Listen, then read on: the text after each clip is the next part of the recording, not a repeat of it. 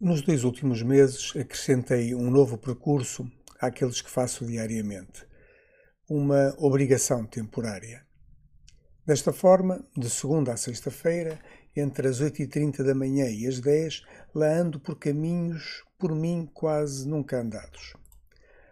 Passo ao lado de três bairros sociais, seis cafés, dois restaurantes, um tasco, uma junta de freguesia, um centro de saúde, várias mercearias, um hotel cinco estrelas, casas velhas e degradadas e outras já em ruínas, tudo paredes meias com casas novas e de aparente luxo e alguns prédios de boa construção.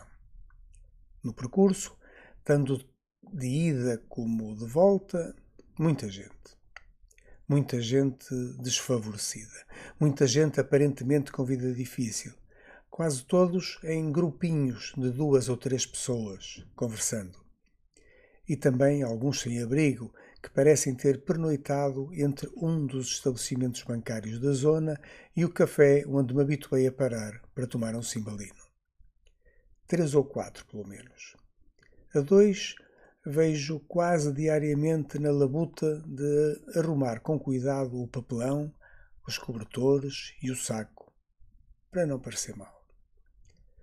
Nas pessoas não vejo um sorriso, nem nos lábios que se encontram à mostra, nem nos olhos, nem nos molos.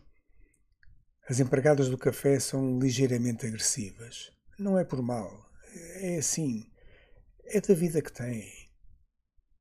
Os vários cafés por onde passo estão cheios. Este, onde tenho entrado, não é exceção. Nas mesas, muitos pães com manteiga, croissants e muitas meias de leite. Eh, num ou noutro caso, martini com cerveja ou café e bagaço. E muita conversa. Ouvem-se bem.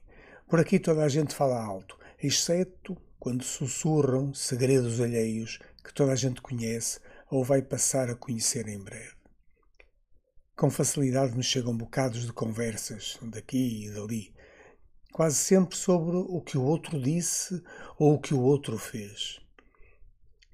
Nunca ouvi ninguém a queixar-se da vida que tem, da falta de condições ou das dificuldades do dia a dia.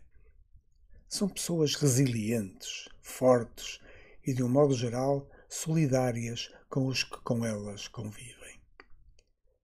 A vida desta gente é difícil, se calhar intrinsecamente mais triste do que deveria ser, já que não ouço um riso, nem mesmo vejo um sorriso.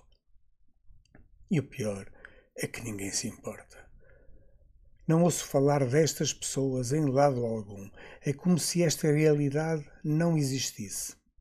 Nem agora que estamos em campanha eleitoral e os partidos querem os votos das pessoas, de todas as pessoas. Enfim, até depois.